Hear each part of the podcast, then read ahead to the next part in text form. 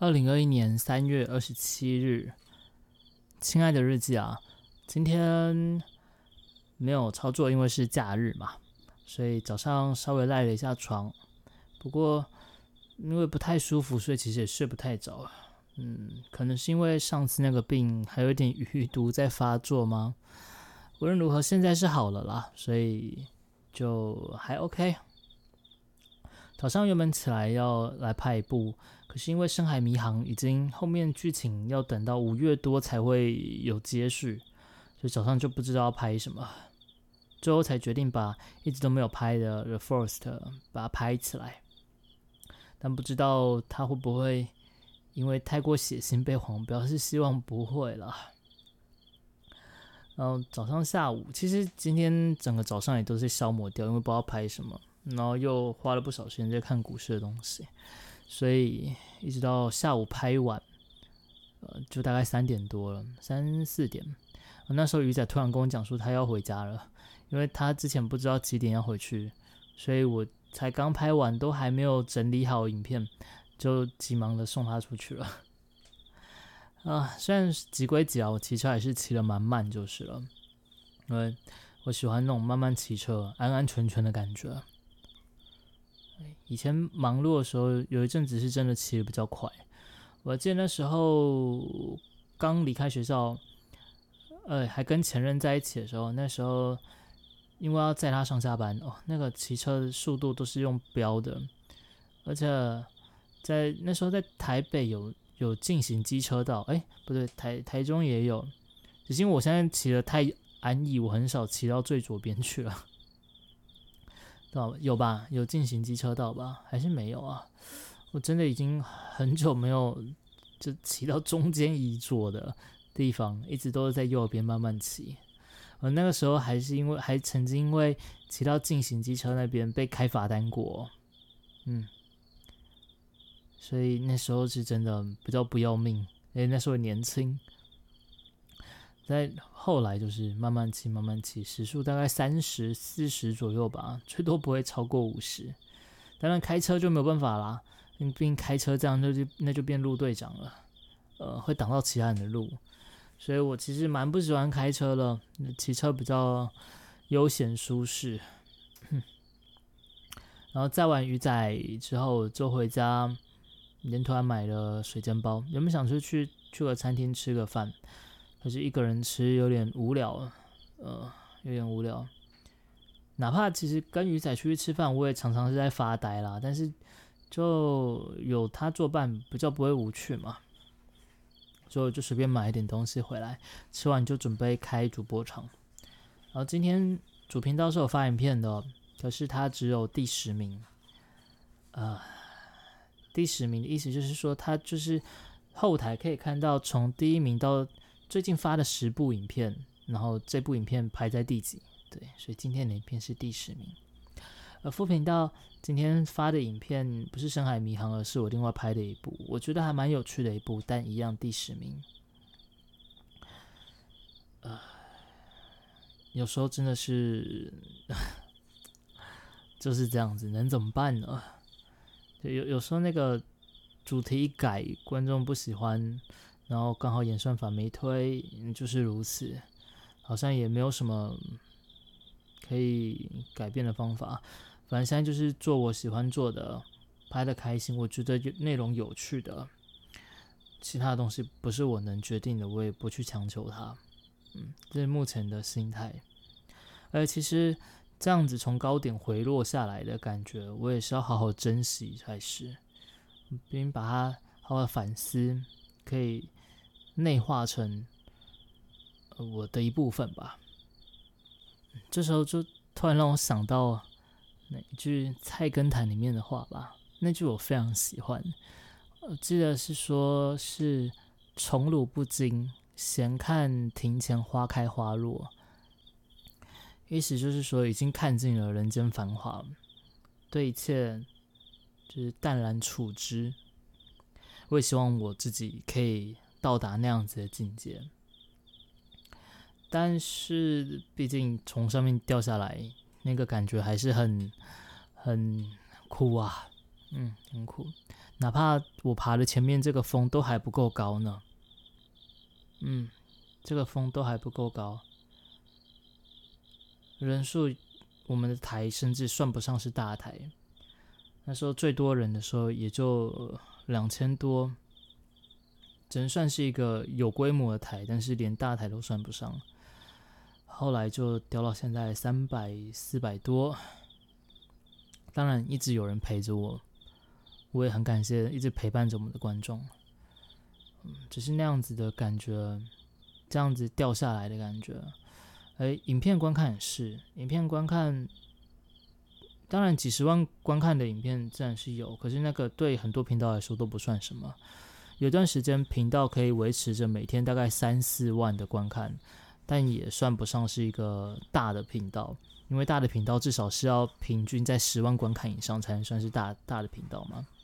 所以那个时候平均大概在三万左右，两万、三万、三万、四万，那个时期其实已经算是就生活来说非常优渥的部分了啦的那个时期。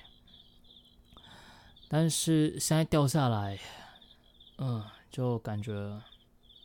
嗯，有些郁闷。那个郁闷分成，我觉得分成几步。一步就是我还都还没有成为大台，怎么就往下掉了？另外一部分是我往下掉了，那我还上不上得去啊？啊，这个时候其实，嗯，我觉得这个内心的感觉，我真的是可以好好的多加反思。嗯。那个感觉，那其实很很微妙的一个状态。就如果说我今天是已经到达峰顶，我觉得的峰顶，再往下掉，都没有像现在走到一半往下掉的那个郁闷感。嗯，因为毕竟到达过峰顶，那就代表至少人生精彩过嘛。但现在的感觉就好像是。你都还没有好好的发光发热，你就暗掉的感觉，这在我人生中是比较比较没有碰过的状态。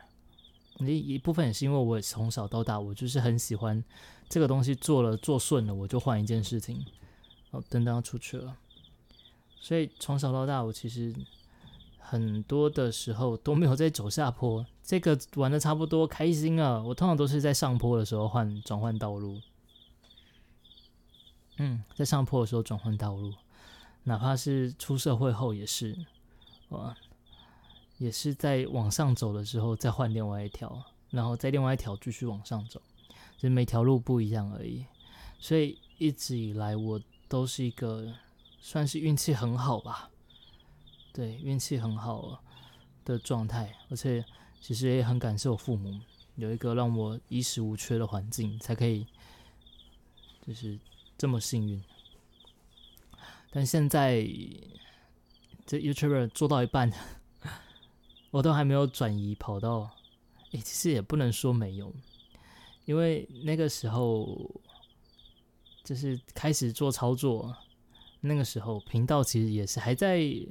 还在往上缓爬啦，嗯，只是在做操作之后就往下掉，但是我操作这部分又没有衔接上来的感觉，也不是说没有，其实操作的部分也是有在往上爬的感觉，但是它就跟我以前的时候不一样，以前那个时候毕竟是学生，嗯，那时候年轻，没有这么多的需要去在意的部分。生活我也不用自己打理，对未来的规划也不需要像现在这么的，就是都要去考虑。所以，可是那个时候，如果我真的果断 YouTube 不做，直接做操作，我一定爆掉，绝对百分之百，百分之两千五吧。那就像我当初在做 SOHO 转 YouTuber 的时候，我也不是一触可及，但其实。这样一说，好像那个时候 SOHO 也是往上走了，然后我是中途换到 YouTuber 这个跑道，只是同时在做衔接，所以那个时候 SOHO 的收入是也砍半的。对，那个时候收入其实也是砍半哦，不止砍半再多，呃，比砍半还要再少的。可是那个时候的，那个时候的 SOHO，我并不觉得自己可以走到多远的地方去，因为它毕竟是一个可以替代的工作。就像我现在，如果这些事情都做不了，我不能当 YouTuber，我操作也不行，我再回去要找以前的客户。那那些案子什么的，早就已经有人替补那个位置了，所以这也是我为什么后面毅然决然要来做 YouTuber，而放弃掉售后那一部分的原因啊，因为那是可取代的。当然，当 YouTuber 也是可取代的，所以就是开始着迷于操作的时候，那时候才意识到操作是不会，你只要。你自己掌握住，它是不会被取代掉的。但是前提是不会不会爆掉啊，不会一蹶不振。所以我想，这可能是我现在很尴尬的一个处境。因为 YouTube 这部分，虽然我一直都知道我自己不会做的多么的有成就，在 YouTube 这部分，因为我一直志不在此啊。它就只是一个，我觉得很有趣，但是我就是开心做，我尽力做，嗯，做到哪就到哪里了。我对这部分没有个野心的，呃，只是真的当他真的往下掉的时候，还会郁闷，还是会郁闷，那个感觉真的是很难去形容。就哪怕我自我自己都很意识到，很清楚知道。我的模式，我的做法，它就不会是一个大台，呃，但是真的下来的时候，那个感觉还是很，让人觉得烦闷。呃，更烦闷的是，因为我觉得也是因为操作还没有完全非常的对自己有自信，成果也没有说真的可以让我完全就不做 YouTuber 了。啊，所以当它掉下来的时候，我觉得更加的心慌。我想这也是一个原因吧。对，讲到这边的话，嗯，往下掉固然是让我觉得烦闷了，但这应该也是其中一个原因。而且其实我从头到尾现在才意识到，对，讲到这边才意识到，我一直都不觉得我自己可以做成一个很大的台。那为什么当我从一定人数掉下来的时候，我会觉得这么的郁闷呢？对啊，不应该觉得郁闷才对的。啊甚至我觉得能上去也都不是我自己的功劳。其实很大部分真的也都是要感谢阿婶啊，感谢巧克力啊，感谢悟性啊。羽毛啊，扫光啊，我们遇过的这些每一个人，秀康啊，然后博胜啊，哪怕我跟博胜其实没有玩过几次，还有还有很多很多剑圣啊，哇，这都是遇过遇到他们，我才可以，就是曾经有走到那个位置。那还有所有陪着我们一起的观众。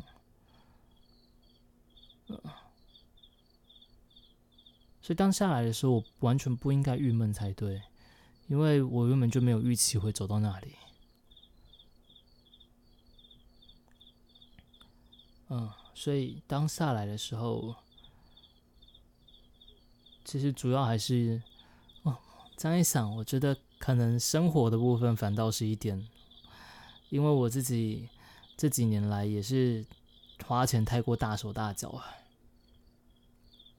嗯，然后加上操作了之后，操作有时候也赚钱，也更是有点挥霍了。但当两个同时在往下掉的时候，我就慌了。我觉得应该是这样子吧，应该是，我怕这样子下去，如果最后我 YouTube。终究不行了，而我操作也不行，我并没有一个维持稳定的获益这样子，两边都不行的时候，我可能就会跌落谷底，就会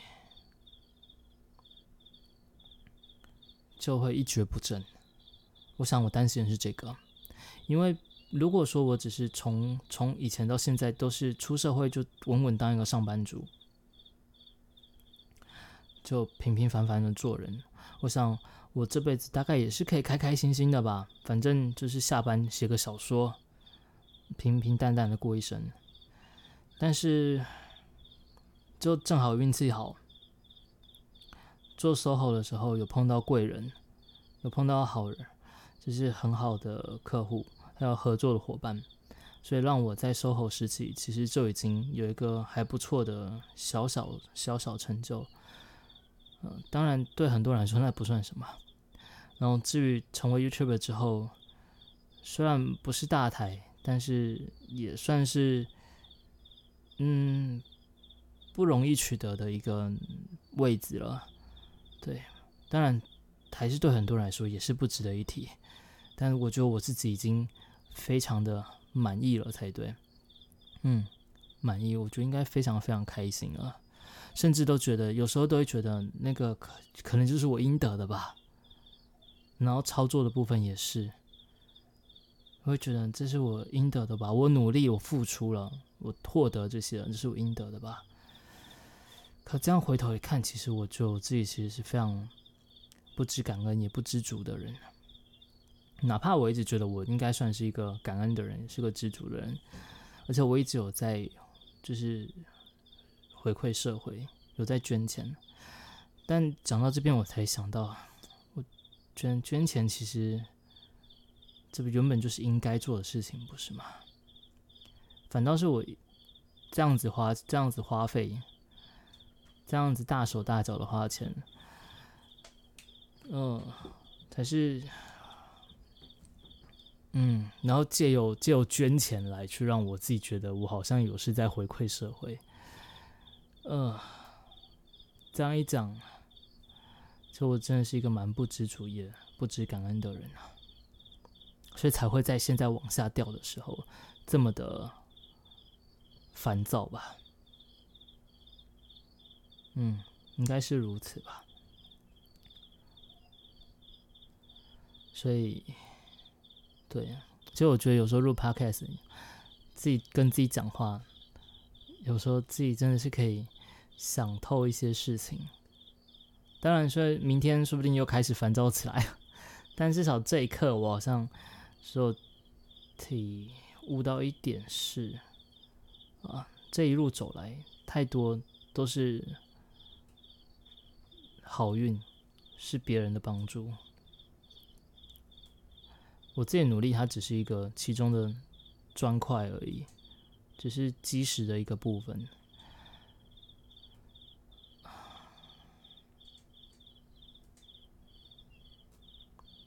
那现在又该如何呢？嗯，那现在我应该要怎么做呢？这好像又是新的问题了。嗯，就是在在这一刻我已经不郁闷了。嗯，这样子掉下来。哪怕，我我都应该是要觉得是开心的，呃，毕竟现在的生活都还算是不错了，现在生活其实都已经很值得感谢了。那未来，不管往哪走，就还是继续努力吧，就像我。就从录 podcast 一直到现在一直说的，就是继续努力吧。只是那个心态上，感觉是可以做一些改变的，因为并不是我努力我就可以有成果。我从以前就知道这件事情。嗯，努力一直都不是获得成果的的必要条件。哎，对。甚至不是必要条件。我们本要讲的是说，努力不见得会获得成果，但是不努力其实也可以获得成果。呃，像这这其实是很我我自己觉得啦，因为有很多人都会说，你如果不努力，你就是得不到那些东西嘛。说什么成功就是给准备有准备的人，但其实这样子活过几十年，我想大家应该也都深刻体认到了，你不管努不努力，成果其实给不给你，跟这个是没有关系的。所以，但也并不是说因此就不努力啦，而是说我付出我的努力是我付出的。这感觉就好像是，就好像是跟另外一半在一起，你对他好，那就是你要对他好的，并不是因为你对他好，所以说他就也要对你好，你们两个就应该要恩爱。这两个并不是一个必然的关系，而是在对他好的同时，其实就是尽力的再去维持这样子的关系。而我在努力的途中，也是想要尽力去维持，我想要到一个更好的地方，哪怕这两个没有必然关系，我也是借由努力而去贯彻我想做这件事情，就这样，仅此而已。啊，这样讲起来，感总感觉好像有点云里雾绕的，但又好像。就像我想要说的，我的那个想法，我觉得我可能有机会再找个时间把这部分再好好的整理一下好了。嗯，总之今天这一集，我觉得我自己有想通了一些事情，然后还是一样那句话，继续努力，嗯，继续努力。